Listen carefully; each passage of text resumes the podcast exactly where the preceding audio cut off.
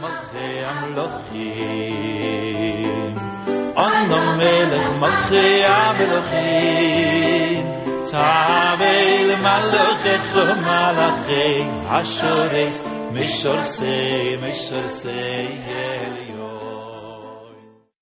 Desde 2001, a Torá Sound vem conduzindo pessoas do Brasil e do mundo, mostrando uma Torá alegre e autêntica. Está cada vez mais fácil ter acesso a este rico conteúdo. Buscando por Caraguila, nosso aplicativo está disponível na App Store e Google Play.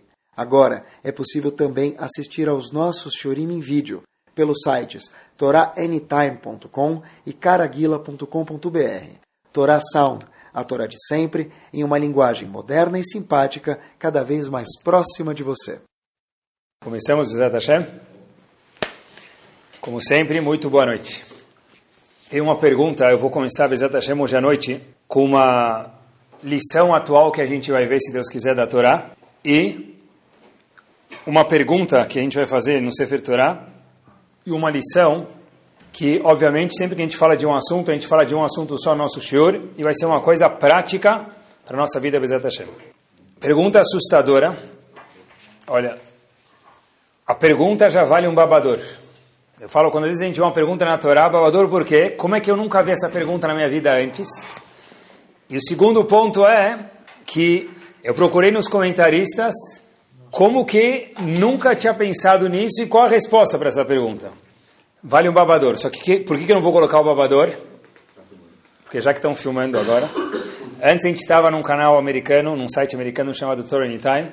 Agora a gente está também no Ida Brut, que é um canal israelense, então fica feio colocar o babador. Então vou falar para vocês sem babador, mas o babador virtual vai ter. O negócio é o seguinte, pessoal, em Parashat Bealotecha, a Parashá, na verdade, podia ter um segundo nome. Se nós fôssemos dar nome a Parashat Bealotecha, como a gente chamaria isso? Parashat das reclamações. Sefer Bamidbar, Parashat Bealotecha, eu chamaria Parashat das reclamações.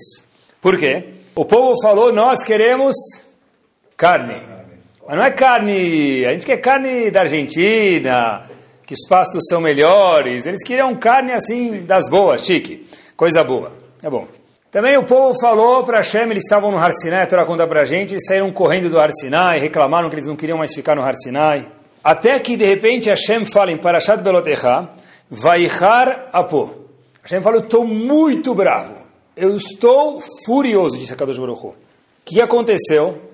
Hashem estava furioso. Qual foi o castigo de Hashem para o povo, queridos? Está escrito em Parashat Baloterra, no meio da Parashá mais ou menos, caiu um fogo do Shamaim celestial, puft, e queimou um grupo de pessoas que estava reclamando. De novo, caiu um fogo do Shamaim e queimou as pessoas. Tá ótimo. Depois, no fim da Parashá, de novo, tem reclamação. E aí Hashem fala, olha, eu não aguento mais. O que, que o povo veio pedir nesse momento? Queremos carne. O lugar onde o povo morreu, porque pediu carne, é chamado Kivrot Atava. Que é Kever? Enterrar. Hashem enterrou as pessoas que estavam querendo mais vontades e mais carne. Até o ponto que tem tantas reclamações em Parashat Baloterra que tem dois psukim lá que não fazem parte da Parashá, que não tem nada a ver com a Parashá. O famoso pasuk, Vaihi bin Soaron. Os Ashkenazim cantam isso quando tiram o Sefer Torah. Vaihi bin Soaron. Hashem começou a falar de como que o, o Mishkan era levado, como Arona Kodesh era levado no deserto. Para separar entre uma reclamação e outra, mesmo que não tem nada a ver, dentro de Parashat Balotecha. Tá bom. Se é assim, olhem que interessante. Qual é a reação de Moshe Rabbeinu quando o povo pediu carne, pessoal? A gente, está escrito na Torá isso, quando eu li essa semana isso, eu falei, é impossível. Está escrito na Torá, e eu vou ler para vocês. O povo reclamou para Moshe Rabbeinu, numa dessas reclamações que eu mencionei para vocês antes, disse Moshe Rabbeinu o seguinte para Hashem, Imkacha at oseli. Hashem, se você faz isso comigo, at é uma linguagem feminina, e pergunta Rashi por que está escrito no feminino, Hashem falou, eu estou fraco como uma mulher, Hashem. Não que as mulheres sejam fracas, mas comparada com o homem, o corpo da mulher é mais fraco de carregar peso. Então Moshe Rabbeinu falou para Hashem, de uma forma feminina, eu estou fraco, Hashem. Se Hashem, você fizer isso comigo, olhem as palavras que estão no Sefer Torah. Hargunina harog, me mata, Kadosh Baruch Hu. Horgeni, Horgeni harog, ve'al ereberati. Eu não quero mais continuar com esse povo. Pessoal, é assustador, não tem comentarista, é o Pasuk. Hashem falou, me mata. Moshe Rabbeinu, melhor dizendo, desculpa, falou para Kadosh Baruch me mata. Quando mais no Sefer Torah, Moshe Rabbeinu falou para Hashem, me mata. Valendo um prêmio. Quando Hashem falou para Moshe, quando Moshe Rabbeinu falou para Hashem, me mata. Não, me mata. Eu quero que vocês me falem em que outra ocasião no Sefer Torah apareceu a palavra Akadosh Baruch. Hashem, Moshe Rabbeinu falando para Hashem, me mata. Valendo uma passagem para Israel. Opa. De primeira classe. Opa. Opa, não tem. Boa, essa é a resposta. Só ofereci porque não tem. A única vez na história do Sefer Torah que Moshe Rabbeinu fala me mata foi aqui. Vocês vão me falar, ah, ele falou uma coisa parecida. Tem razão. Depois do Retag, ele, Moshe Rabbeinu falou, me apaga do Sefer Torah, mas não me mata. Muito difícil de entender. Como é que Moshe Rabbeinu pede para si, para Kadosh Baruch Hu matar ele? Difícil demais de entender. Ah, mas a gente pode responder o quê? É que o povo reclamou muito, passou do limite. Se a gente procurar em Parashat Beshalach, Parashat Beshalach fica em que Sefer Torah, em que Humash? Shemot. Lá está escrito que o povo reclamou três vezes. O povo reclamou que queria água, queria carne também e queria água de novo. Reclamou três vezes na mesma Parashá. E lá Moshe Rabbeinu, qual foi a reação dele quando o povo reclamou? Vaitzak Moshe, Hashem, Moshe Rabbeinu falou para Hashem, Hashem, por favor, me salva, manda água para o povo, manda carne para o povo. Então, por que que Moshe Rabbeinu não teve a mesma reação aqui? Resumindo, em Parashat Beshalach, que é no Sefer Shemot, o povo reclamou, Moshe Rabbeinu falou para Hashem, Hashem me ajuda para prover as necessidades do povo. Quando chegou em Parashat Balotecha, Moshe Rabbeinu fala para Hashem, Akadosh Baruch Hu me mata. A pergunta é, por que Moshe Rabbeinu não reza, Hashem me ajuda, em vez de me mata? E para o maior homem do mundo pedir para Kadosh Baruch Hu matar ele, estava falando isso para um jovem quando estava preparando o shiur, falou, Rabino, muito difícil. O que isso deixa para a gente, então? quando eu tenho uma dificuldade, eu falo, Kadosh Baruch Hu me mata? É isso que é fica a lição para o século 21? É isso que ficou no livro mais famoso do mundo, que é a Sefer Torah? Difícil. É o mesmo Moshe Rabbeinu que na última paraxá da Torá, quando Hashem fala, meu amigo, querido profeta, está na sua hora de partir do mundo. Qual foi a reação de Moshe Rabbeinu quando Hashem avisou para ele que ele ia morrer? Que Hashem falou para ele? Kadosh Baruch Hu falou para Moshe Rabbeinu, você vai morrer. Moshe Rabbeinu falou para Hashem, me deixa viver mais um pouco, Hashem. Só mais uns momentos. Hashem falou, não. Diz o Midrash, Moshe Rabbeinu falou para Hashem, mesmo que eu vá viver como um animal, me deixa viver. Quer dizer, o mesmo Moshe Rabbeinu que quando chegou o fim dos dias dele, os 120, ele pediu para continuar vivo, é o mesmo Moshe Rabbeinu que fala Hashem me mata. Não dá para entender. O maior líder da história do mundo me mata. Difícil. A resposta é essa. Rav Hirsch ilumina para a gente o caminho. O Ramban fala um pouquinho, o Arahaim, eu procurei muito sobre isso. E a resposta é nesse caminho, queridos. Tem uma diferença gigante entre Sefer Shemot, em Parashat Beshalach, quando o povo reclamou, em Parashat Balotecha, que são dois livros do Sefer Torah depois em Bamidbar que o povo reclamou. Em Sefer Shemot, quando o povo reclamou, qual foi a reação de Moshe Rabbeinu? Pedir para Hashem me ajuda, para prover as necessidades do povo. Mas, que, que, aonde estava o povo e da onde veio o povo? Está falando de um povo que saiu do Egito, que ficou 210 anos como escravo, Tá certo que eles viram os dez milagres, as dez makot. Tá certo que eles atravessaram o mar, tá certo. Mas eles tinham acabado de sair, passados poucos dias, e começou a faltar água no deserto, faltar carne no deserto. O que o povo falou? A gente está desesperado, é normal isso. Moshe Rabbeinu falou, por favor, a Kadosh Baruch Hu, prover água e carne para o povo. Essa foi a reação dele. Mas, em Parashat Balotecha, já estamos no Sefer Bamidbar, o povo já estava no deserto com Hashem faz quanto tempo? Mais de um ano. E comia, bebia, andava só com milagres. De dia no deserto é muito calor. O que, que tinha? As nuvens que eram ar-condicionado. Split, não faziam barulho nenhum. À noite, frio no deserto. Durante mais de um ano, como o povo ficava com as nuvens. O melhor de tudo é que não vinha a conta de eletricidade no fim do mês. Era só alegria, comida, bebida. Tá tudo ótimo. Nem roupa não precisava comprar. Rashi conta pra gente no Rumash. As crianças cresciam, a roupa crescia junto. A criança comia, com, comia, caía ketchup na camisa, sujava a camisa, o que, que acontecia? A nuvem lavava a roupa. Tinha dry cleaning daquela época já. Então, na verdade, estava tudo do bom e do melhor. O povo passou mais de 12 meses assim.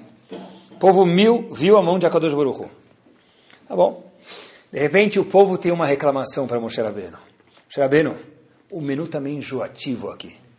Será que a gente consegue uma carne? Moshe Rabbeinu falou o quê? Você pode repetir, por favor? Eu acho que eu não escutei direito. Moshe Rabbeinu, talvez ele não entende português direito. We want meat, a gente quer carne. Anachnurotzim basar, a gente quer carne.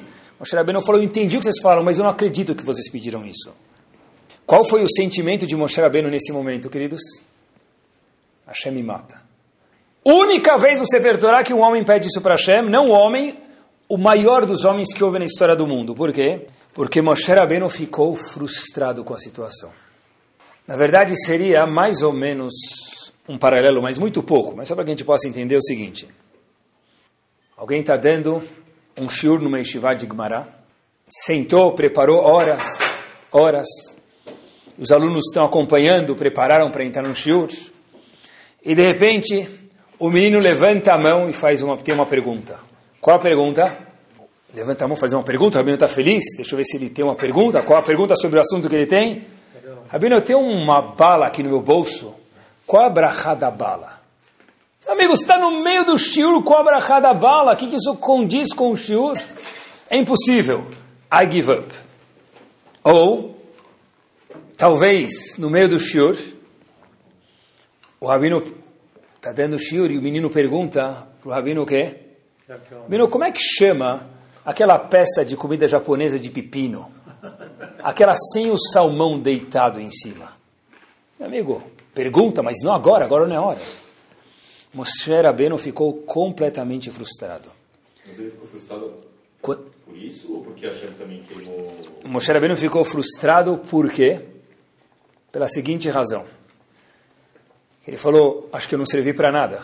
Porque se eu estou conduzindo o povo para chegar em algum lugar mais alto, o povo que está andando e viu milagres, que andou um ano com a Kadosh Baruch Hu, e de repente se a pergunta que eles têm para me fazer, para pedir para Hashem, é: dá para colocar um pouquinho mais de molho shoyu na porção de sushi que você está mandando para a gente, Hashem? Será que dá para colocar um pouquinho mais de gengibre?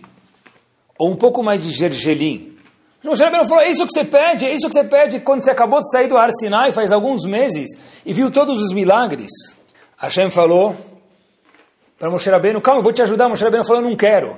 Deve ser que eu não servi. Moshe Rabbeinu fala para Hashem, Hashem me mata para que eu não veja o que vai acontecer com esse povo. Porque Moshe Rabbeinu ficou frustrado com a situação. Não porque ele ficou fraco, pessoal. Mas porque ele falou, deve ser que eu não servi. Ele falou, coloca outra pessoa no meu lugar, Hashem. Ah, mas Moshe Rabbeinu era o homem mais humilde do mundo. É exatamente por isso.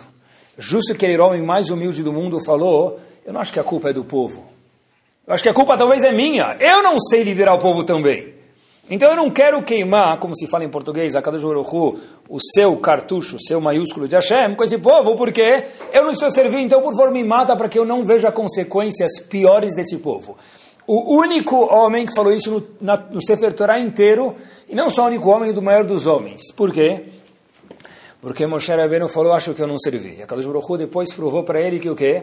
Eu vou te dar ajuda. Não é você, é o povo. Mas o sentimento que Moshe Rabbeinu teve, meus queridos, qual que é? Frustração. E a pergunta é, como que a Torá ensina nós, Yehudim, a lidarmos com situações de frustração na vida? Por exemplo, pode ser. Olha, quantas vezes a gente escuta os pais falarem, tem muitos exemplos, mas eu me esforcei tanto com meus filhos para ensinar eles a fazer tefilá, e de repente eu falo para o meu filho, o filho da Knesset, a última coisa que ele quer fazer na vida é ir na sinagoga. Ele nunca vem comigo na sinagoga. Estou frustrado. Sentei, conversei com ele, contei história, coloquei professor particular e não deu nada. Eu me esforcei com o meu patrão para ganhar graças nos olhos dele, que Lemacê, eu sou funcionário, ele é patrão. E depois do que ele me falou a semana passada, eu estou o quê? Arrasado. 10 anos que eu trabalhei lá, 15 anos que eu trabalhei, tudo que eu construí, para onde foi? Não sei. Eu estou frustrado com a situação. Eu desisto. Eu investi no meu casamento. Eu parei de fazer coisas que eram lucrativas financeiras para mim. Para dar atenção para minha esposa. Eu podia trabalhar mais um pouco, mas eu achei que era importante fazer isso. Eu fiz, dei atenção para o meu marido. Parei de fazer coisas que eu gosto com minhas amigas. Construí uma relação boa. O que aconteceu? Depois do que ele me fez semana passada, depois do que ela me fez semana passada, aqueles 15 anos de investimento foram tudo por água abaixo. Eu estou frustrado. Me apaga do mapa. Pessoal, se o maior dos homens do mundo ficou com um sentimento azedo e pediu para Kadosh Baruch Hu tirar ele do lama azedo desse mundo, imaginem nós, simples mortais, como que a gente tem a permissão de ficar frustrado. Mas a nossa pergunta é, como que deve reagir um ser humano, uma pessoa, de uma forma saudável, na frente de uma situação de frustração que todo mundo tem? Poxa, investi tanto num cliente, conquistei o cliente, finalmente ele comprou de mim. Mas tem um problema. Tanto que eu vendi para ele, que aconteceu no fim? Não pagou. Não pagou. Eu com a minha situação, investi todas as minhas fichas naquele cliente para conseguir. Ele comprou de mim, foi pagando os pedidos no pedido grande, não devolveu o cheque, não tem fundo, nem raso, perdi tudo. Eu estou frustrado com isso. A resposta é a seguinte: eu acho que a Torá tem uma resposta para isso, obviamente, por isso que a Hashem contou para a gente sobre Moshe Rabbeinu. É o seguinte, imaginem que, uma vez uma pessoa me contou isso, que ele organiza minyan, também sinto um pouco isso, eu organizo minyan às vezes na Yeshiva também, e comigo não acontece é a segunda parte, mas organizar minyan nem sempre é fácil. E de repente você organiza minyan, e aí você fala quem vem, quem vem, quem vem, nove pessoas respondem, nove pessoas e duas para o minyan, dá na mesma, não tem minyan, é ou dez ou nada. Nove respondem, a gente vem. O que, que você avisa o grupo? Não tem minyan, não tem minyan. De repente você chega no local, chega na sinagoga, você vê quantas pessoas? Nenhuma, porque ninguém viu que achou que não tinha minyan, mas você está andando lá no lugar onde você está, no sítio, no condomínio onde você for, o que, que você vê? 15 pessoas lá. Por que você não me responde? Ah, eu não sabia, eu esqueci, eu não vi. Assim, não vi. Ou, tem o contrário também. 12 avisam que vão vir, 15 avisam que vão vir, quantas aparecem? 9. 8 é pouco, 9. Sempre quando tem 9 me falam que eu vim o décimo. Eu já vi que muitas vezes não vem o décimo. Então é frustrante isso. Como que a gente aprende a lidar com uma situação dessa? Então eu acho que tem algumas dicas e as dicas vão aqui, pessoal. Primeira dica que tem é o seguinte: dar um feedback para pessoa. O que quer dizer isso? É o seguinte: em casa, qualquer exemplo, vou dar algum exemplo ou outro, mas a gente aplica para outros exemplos que possam haver. É o seguinte: vamos dizer que a gente vai escutar um shur na sinagoga. Muitas sinagogas, seu Dashlishit, tem um shur, 20 minutos, meia hora, 15 minutos, o que for. E a gente escuta o Rav falando. Como termina o shur? Quem é muito tzadik que fala? Lavaruch! E quem é mais esperto ainda grita para ser o primeiro a falar? Bebê Hanem Benekashaomer. Assim, tá bom. Aí, o que, que eu penso comigo mesmo? Um dos contratos do Rav para o qual ele recebe o salário dele é para ganhar o quê? Para ganhar o salário dele é fazer esse shiur de Sudash Lishit, que é um dos picos do momento que as pessoas estão na sinagoga, tem mais gente, tá? Ele não faz mais do que a obrigação dele. E o Hazan, quando canta, o Kadish, ou a reza dele, de novo, qualquer hora no que ele canta, ele canta de graça?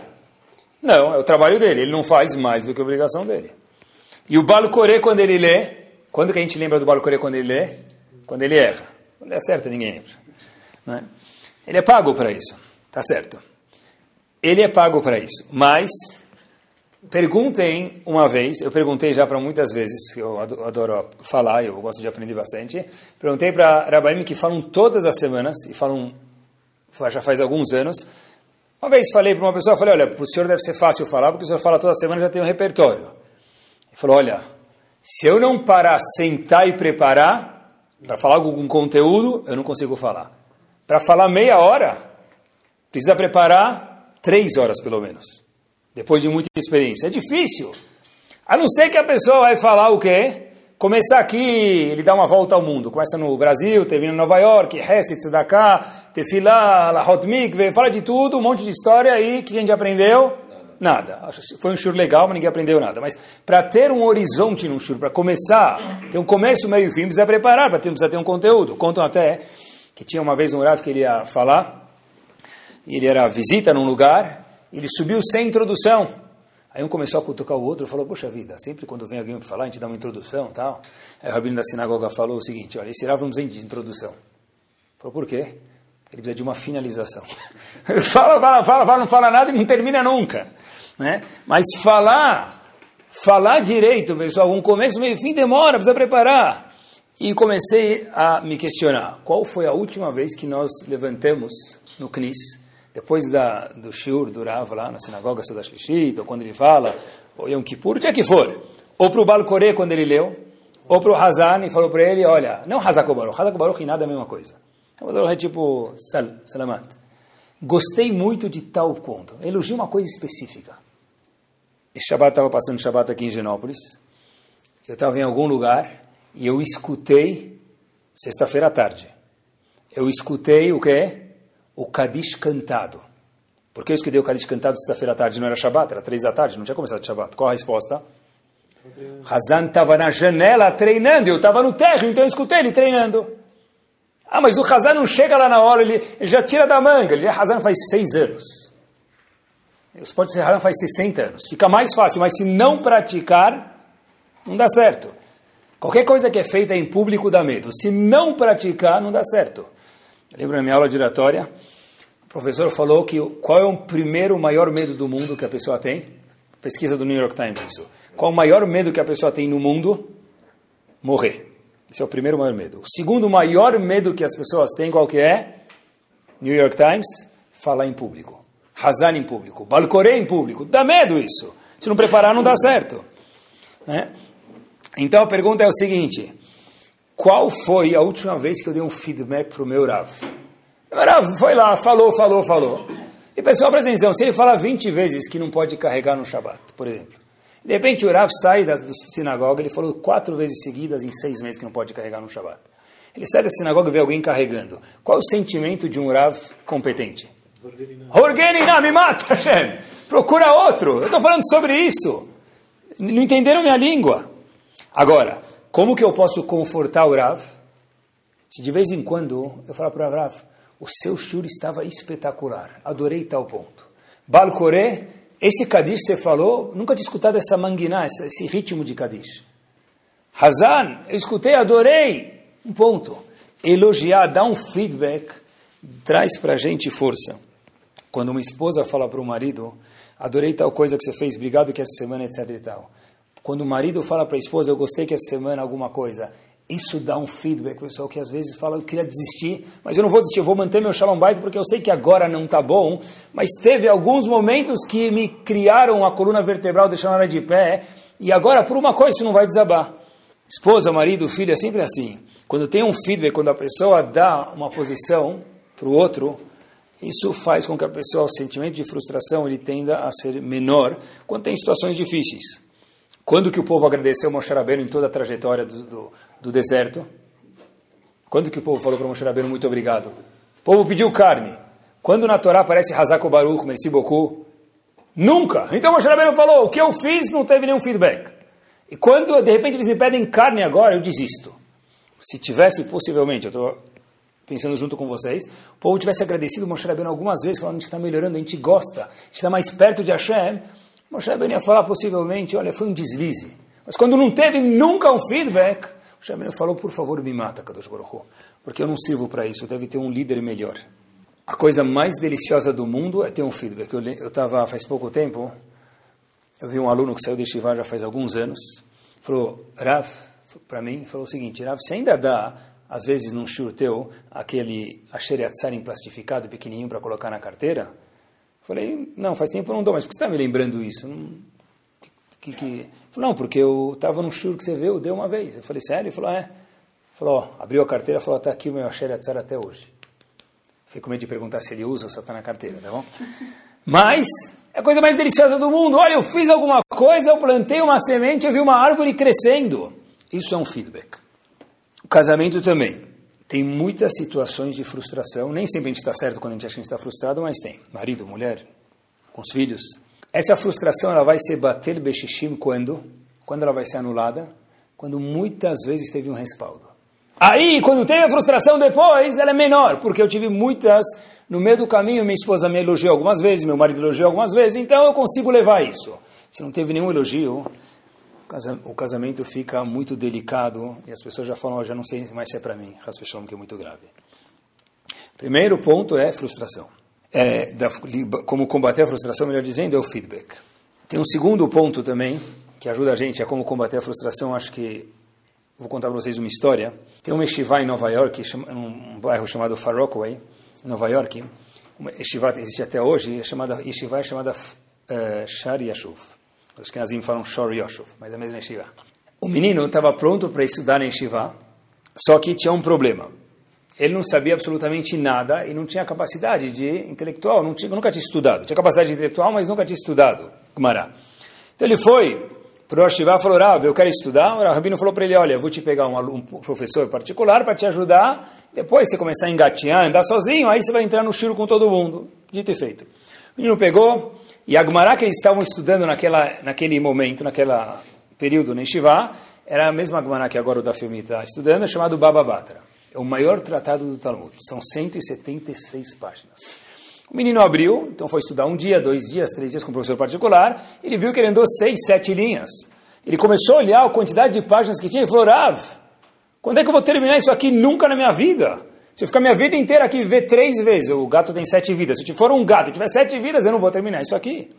Então Rosh Tivá de Shariashuf, chamado Rav Freifield, falou para ele, ótima pergunta, me dá dez minutos eu vou responder a tua pergunta. Tá bom? Ele continuou estudando. Rav Freifield pediu para um aluno fazer algo para ele. Foi lá, fez algo e de, volta depois de 10 minutos, dá um papel na mão do Rosh Shiva. O Rosh dá para o aluno uma Gemara, que tem a capa da Gemara, a contracapa, mas era muito fina. O menino abriu, o Rosh falou para ele, você vai estudar a partir de agora nessa Gemara. Falou, mas Rabino, aqui dentro só tem uma página. A falou para ele, não se preocupe. Essa vai ser a sua Gemara de Bababatra. Uma página. Quando você terminar essa uma página, nós vamos fazer um ciúme para você. Porque uma página para você, agora, com teu esforço, é igual 176 páginas para os outros alunos que estão aqui, o quê? Acostumados a estudar.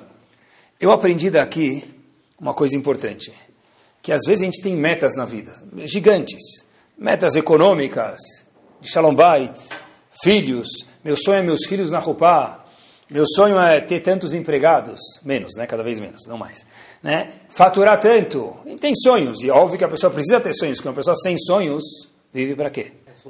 É, sonhos, isso, sonhos viram metas, mas a pessoa precisa sonhar para ter uma meta. Mas, quando que a gente faz ciúme nessas metas? Às vezes, é, às vezes nossas metas são do Marabababatra, 176 páginas. É chegar na roupa dos meus filhos. Isso demora 20 anos, 25 anos. E aí como é que eu faço? Quando eu chegar na roupa dos meus filhos, eu vou comemorar com a minha esposa. E até lá, como é que eu vou viver? É, gato e rato. Não funciona. Nós temos que fazer Gemarot Bababatra de um daf, de uma página. E fazer-se um mais vezes. Essa é a ideia. Pessoal, o Rosh falou uma ideia espetacular. Parcela as suas metas e comemora por parcelas que você já fez. Baruch Hashem, já fiz bar mitzvah de um filho, já é uma comemoração. Não bar mitzvah. Comemoração interna, você tua fica feliz com o que você chegou. Eu tenho uma meta econômica, eu já atingi um décimo dela, comemora. Vai vir os Bezat Hashem, os próximos nove décimos do caminho, mas não só quando eu chegar ao fim que eu vou comemorar. É fazer-se um, parcelar as metas de uma página só. Isso ajuda muito numa jornada, porque senão eu fico frustrado. Eu quero terminar, a Gumará tem 176 páginas. Qual a chance se eu não me motivar de desistir no meio? De pular páginas, de falar não entendo? Gigantes. Mesma coisa na vida. Uma vez eu estava num lugar e tinha um aniversário surpresa, eu nem sabia que era aniversário surpresa, então fui lá, começaram a cantar parabéns. Eu nem sabia que era aniversariante, trouxeram o bolo, ninguém nem sabia que era aniversariante. Tinha poucas pessoas, 20, 30 pessoas. Meu filho estava lá do lado, tinha uma senhora de idade do meu lado, bastante de idade. Meu filho falou para ela, a senhora que faz aniversário? Eu falei, meu Deus, tomara que não, né? Aí a mulher falou para ele a resposta mais espetacular que eu já escutei na minha vida, foi a frase do ano que eu escutei ano passado. Ela falou para ele o seguinte, Haim, nome do meu filho, eu faço aniversário a todo dia. Cada dia que eu acordo, eu estou com saúde, é meu aniversário. Então, de fato, hoje eu faço aniversário. Não era o aniversário dela de verdade, mas ficou muito mais marcado do que aniversário para mim. Queridos, cada dia que eu acordo com saúde é o meu aniversário. Cada parcela que eu faço das minhas metas é um accomplishment, eu consegui chegar em algum lugar. E por isso eu preciso comemorar. Porque, de novo, pessoal, se eu só vou comemorar na roupa dos meus filhos, e aí Bezat Hashem vai vir outro filho, vai vir um neto, então eu nunca vou comemorar. Por que preciso esperar chegar até lá? Por que eu preciso terminar a Gemara inteira para comemorar? Comemora num, num daf. O falou para ele fazer uma Gemara de um daf para você. Porque você precisa comemorar com cada daf. Cada daf é uma comemoração. Primeiro passo é feedback. Falar para as pessoas que estão do nosso lado. Elogiar eles pelos que eles fizeram. Segundo passo é comemorar por parcelas. Cada parcela comemorar. Isso ajuda a limitar a frustração. Um passo adiante é o seguinte. Dá para ensinar pessoas a lidar com frustração ou não dá?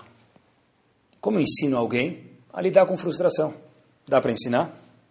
Está pesquisando o shiur, preparando bastante. Eu sempre converso com pessoas algumas, alguns dias e horas antes de preparar o shiur, que dá para adicionar, que dá para aprender. Minha esposa falou, olha, tem uma dica legal.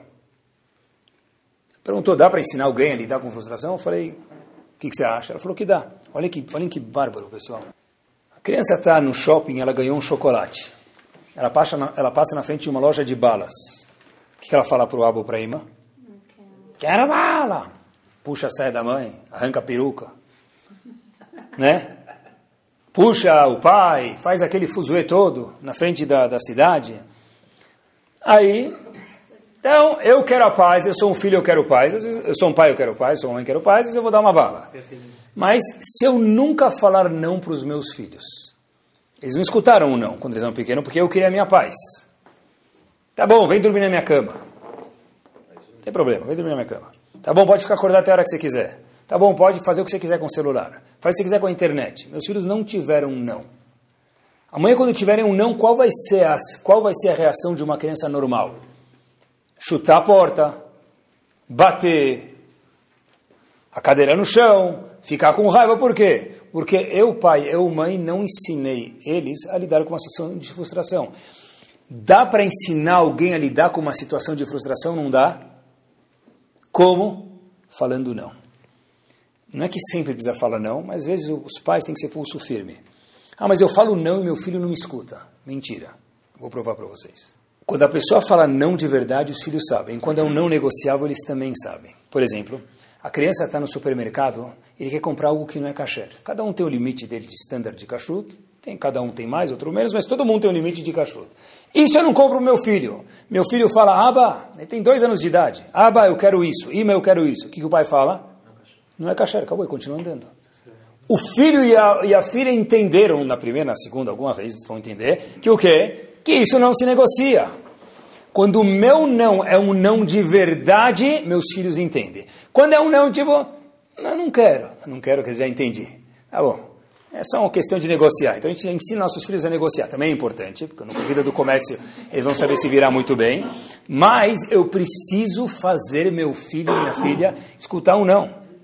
E eu também sou marido. Eu sou esposa. Se minha esposa me falar um não, eu viro um leão ou continuo um cachorro pudo, um mansinho. Se meu marido me fala não, eu sei me adaptar e se não eu fico muito brava. Depende de como eu aprendi a lidar com frustrações na minha vida. Dá para ensinar a pessoa a lidar com frustração? Dá. Não é que sempre precisa falar não. Obviamente que tem que ter mais sim do que não. Mas quando não é pulso firme e a gente acredita que isso é importante, o não é uma educação para a criança. Saber que na vida não vai ter tudo, não tem tudo sim, qual o problema? Não dá para resolver tudo pelos filhos. Né? O mais importante é dar uma ferramenta para saber como eles vão lidar com as situações, muito mais importante. Olhem que curioso. A história se passa num dos Shabbatot que faziam, ainda fazem, Eshatorá, já contei para vocês algumas vezes. Tem Eshatorá tem nos Estados Unidos e tem em Israel. Eles fizeram um Shabbat, um Shabbat em Denver, no Colorado. Pegaram algumas famílias que eles tinham contato e fizeram um Shabat. E o que, que fizeram lá no Shabat? No fim do Shabat, para juntar as pessoas, o último termo lá que eles iam se juntar com o palestrante era paredão. O que é paredão? Pergunte ao rabino. O que, você quiser? O rabino sobe lá em cima do palco, cada um escreve a pergunta, não precisa nem colocar nome, e pergunta o que você quiser. Tem hora que todo mundo mais espera. Opa, vou fazer aquela pergunta lá que ele não vai ter como se esquivar aqui, eu quero saber a resposta de verdade. Às vezes a gente nem quer saber a resposta, o mais legal é perguntar. Tá bom? Que tipos de pergunta que normalmente cai na mão das pessoas que estão lá palestrando e que tipo de pergunta que cai na mão deles? Perguntas de emuná, muitas vezes. Muitas vezes essas são as perguntas. Como que Hashem fez isso? Como acontece isso com o Tzadik? Como que o Urachá tem prosperidade? Uma pessoa levanta a mão, um jovem levanta a mão e fala para o Rav a seguinte pergunta. Por que Deus me criou? Nem escreveu no papel. Levantou a mão e falou, Rav, eu tenho uma pergunta para o senhor. Por que Deus me criou? Rabino ficou meio pego de surpresa, que isso não é o tipo de pergunta que perguntam para ele normalmente. Mas é bom, dá para acariciar a pessoa ainda, explicar que todo mundo tem uma meta, tem uma função, você é importante para o mundo. Aí, a pessoa que questionou o adolescente que perguntou, nem deu tempo do Rav responder, falou para o deixa eu explicar para o senhor a minha pergunta. Minha mãe não é normal. Aí, ele próprio completou, o senhor deve imaginar que todos os adolescentes falam a mesma coisa, né? Mas não é isso que eu quis dizer, Rav. Minha mãe me torturou quando eu era pequeno. A história aconteceu. Eu tenho hoje 16 anos de idade. Especialmente dos 10 aos 16, eu fui torturado pela minha mãe. Emocionalmente e fisicamente. E eu tenho que morar junto com ela. Eu tenho 16 anos. Onde eu vou morar? Por que Hashem me criou? Rav, por favor, eu aguardo uma resposta. O que mais falou naquele momento foi o silêncio. Foi um barulho tremendo de silêncio que ninguém sabia o que fazer a plateia, os amigos daquele adolescente, o Rav nunca tinha sido questionado uma pergunta dessa. O Rav conta que uma vez ele escutou que Rav Shalom Shvadron Zichron Libraha falou o seguinte, olha, sempre que você está, alguém te faz uma pergunta e você vai responder Lechem Shamaim, pede para Hashem que Hashem vai te dar uma resposta boa. Se o teu objetivo é responder para fazer a honra de Hashem, responder de verdade com carinho para a pessoa, Kadush Baruch Hu vai mandar a resposta. E o Rav falou, olha, por favor, Hashem, me ajuda nessa situação de apuros. O Rav vira para esse adolescente e fala o seguinte, pessoal, acho que é uma lição para a frustração isso. Imagina, daqui uma década, falou esse menino de 16 anos de idade, que apesar de vai estar agora com 26, ou duas décadas com 36, você entra na famosa livraria nos Estados Unidos chamado Barnes Noble. Livraria famosa lá. Você entra lá e tem naquelas prateleiras na frente os best-sellers, aqueles seis, sete livros best-sellers. E você vê os livros vendendo como água, e você chega mais perto, e lá estava escrito, o título do livro é Stopping Child Abuse. Como parar abuso de crianças. E você gosta desse título porque você passou por isso. E você vê o nome do autor, que é o seu nome nesse livro. Como será a sua reação? O menino falou, uau, o que, que era? Falou, sim, você passando por isso amanhã, quando vê outra pessoa que passar pela mesma situação, só você vai poder ajudar ele. Porque todo mundo pode falar, ter empatia, ser fofo, mas ninguém passou por isso, ninguém sentiu. Quando você falar por aquele jovem, homem ou mulher, eu passei pela mesma situação que você passou, eu sei o que é sentir isso, certeza ele se identificou com você, você pode ajudar ele. É o seguinte, como lidar com frustração, meus queridos, é a mesma coisa. Por que, que Deus me criou? Por que Ele fez isso comigo? Porque com as nossas dificuldades, em vez de a gente esconder elas, é aprender delas e usar os outros, ajudar os outros com isso. Porque muitas pessoas, se eu tive um problema de Shalom Bait e alguém vem me pedir ajuda, quando eu já melhorei meu Shalom Bait, eu vou conseguir ajudar melhor, muito melhor do que alguém que nunca teve problema, porque ele não sabe o que quer dizer ter um problema de Shalom Bait. Se eu tenho um problema de leitura, de dislexia, e agora eu aprendi a lidar com isso, e um jovem vem, pede ajuda para mim, que se eu souber tratar, eu vou tratar ele muito melhor do que alguém que nunca teve esse problema. And so on. Como lidar com frustração é saber que a frustração, na verdade, pode ser um aprendizado para mim poder fazer amanhã meu livro e deixar na minha Barnes Noble o meu livro e eu serei o autor disso. E para finalizar, com o ingrediente que a gente falou por enquanto, como lidar com frustração é feedback. A gente falou para a pessoa saber que isso aqui vai construir, parcelar as metas e saber falar não, ensina as pessoas a lidar com frustração. Para terminar, eu vejo muitos jovens já me falaram o seguinte, Rabino, se Deus tivesse falado comigo igual ele falou com Avram Avino, eu seria Avram Avino. Deus nunca falou comigo, então eu não sou Avram Avino. Se Deus tivesse falado comigo igual que ele falou com Moshe Rabbeinu, eu também seria Moshe Rabbeinu. Né? Eu fico na dúvida, hein, pessoal? Porque depois que Hashem falou com Moshe Rabbeinu, ele teve alguns testes. Depois que Hashem falou com, Moshe, com Avram Avinu, ele teve mais nove testes. Tudo bem, mas tudo bem. Mas é verdade, é uma pergunta boa. Se Deus tivesse falado comigo, eu também seria tzadik. Por que, que Deus não fala comigo? É. Porque olha que interessante. Quando que Hashem falou com Avram Avinu pela primeira vez? Qual a primeira vez que Hashem se dirige para Avram Avinu? Avram Avinu tinha quantos anos de idade? 75 anos de idade. Qual foi a primeira vez que Hashem falou com Moshe Rabbeinu? Quantos anos de idade ele tinha? 80 anos de idade. Então, quando alguém fala para você o seguinte, é isso mesmo, por que Deus não fala comigo? Essa é a resposta, você tem potencial, se não chegou no 75, no 80, talvez ele vai falar com você. Se você se comportar igual Moshe Rabbeinu, igual Avram Avinu, da nossa geração, Hashem vai falar com você também. Por que ele não falou comigo? O que, que isso tem a ver com frustração? É o seguinte, eu preciso investir e ter paciência. Porque muitas vezes, em tudo, ah, eu já investi no meu Shalom e não vi frutos. O que, que você está fazendo? Ah, estou com um problema, estou me aconselhando com alguém profissional, já estou faz dois meses e meu casamento não mudou. Meu querido, você está casado faz 18 anos, faz 10 anos, faz 20 anos. Está com um problema faz 10 anos. Em dois meses você quer mudar 10, 20 anos de casamento? Não, mas Hashem falou com Moshe Rabbeinu, falou com Avram Avinu, sim, mas já tinham 75 anos de idade, tiveram paciência para chegar lá. Estou frustrado, tudo que eu investi não deu certo. Para ficar frustrado, bichlal, a pessoa precisa ter paciência. Ninguém muda da noite para o dia. Quer dizer, vou retificar o que eu falei. Poucas pessoas no mundo mudam. E da noite para o dia, ninguém. Só para melhor a gente está falando, né? Então, ah, eu estou tra tratando tanto com de ser uma pessoa mais sorridente, eu comigo mesmo, ser uma pessoa mais calma. Eu sei que eu sou muito irrequieto, eu sei que eu sou impaciente com meus filhos. Ser mais gentil, talvez esteja estudando Mussar, talvez esteja fazendo uma terapia, e eu não vi resultado. Estou frustrado. Mas, espera aí, você tem paciência, está esperando? Quanto tempo você já está... Meus queridos, para as coisas funcionarem na vida, a pessoa tem que ter paciência. E com isso a gente termina. Por último, eu acho que muitas vezes as pessoas ficam frustradas. Por quê? Porque os objetivos que a gente coloca para nós, na nossa vida, talvez a gente escutou em aulas de autoestima, alguma coisa que é importante, objetivos altos, é importante, mas tem que ser cabível para a pessoa.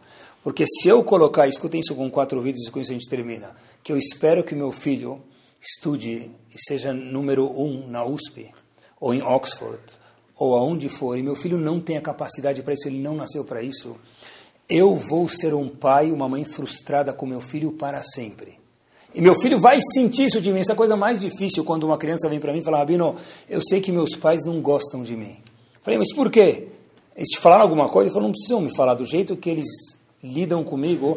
Eu sei que eles não gostam de mim. As crianças sentem isso, meus queridos. Por quê? Porque quando eu coloco metas muito altas para minha esposa, ela nunca vai conseguir dar isso para mim. A esposa do fulano, mas a minha esposa não vai conseguir dar isso para mim. O meu marido nunca vai conseguir me dar isso. Se minhas metas são altas, eu estou azedando minha vida por quê? Por que Hashem fez isso comigo? Pessoal, não tem a Kadosh Baruch Hu aqui. A pergunta é por que eu fiz isso comigo? Quando eu coloco metas muito altas na minha vida, seja esposa, marido, filhos, qualquer coisa que for, financeiras, poxa vida, eu só vou ficar feliz quando eu chegar em tanto, em tal cifra. Presta atenção. Quem falou que Kadosh Baruch vai te dar isso alguma vez na sua vida? Cada pessoa nasceu com um brachá aqui, mais brachá lá, e outra coisa, Hashem sabe o que é bom para cada um. Não, mas eu só vou, eu estou frustrado, eu sou um empresário frustrado. Pessoal, tem que reavaliar as nossas metas. Quando as pessoas têm metas altas demais, o índice de frustração ele é maior. Por quê? Porque a pessoa nunca pensou em algo concreto que é bom para ele. Que Bezat Hashem, a gente possa poder dar feedback para as pessoas que moram com a gente, para lá, para os nossos Rabaim, Balcore, Hazan, que a gente possa parcelar nossas metas, fazer ciúme de cada daf que a gente faz na vida, qualquer coisa que a gente faz, apreciar isso em casa, saber ensinar frustração é falar não para os filhos, que Bezat Hashem a gente possa também ter paciência no que a gente já faz e ter metas palpáveis e possíveis para a nossa família. Amém. Torá Sound, desde 2001, aproximando a Torá dos Yehudim e de você.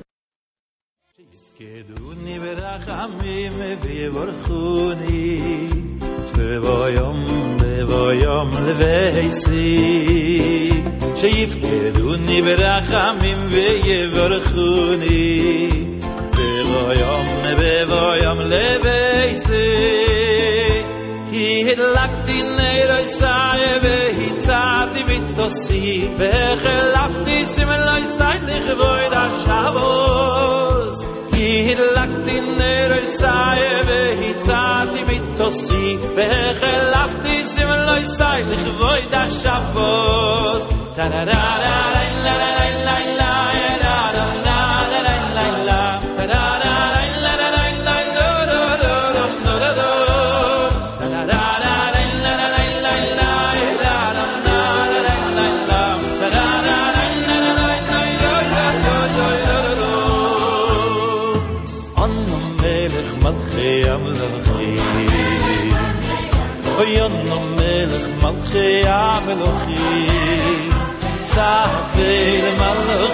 אשר מלאכי השורס, משורסי, משורסי עליון.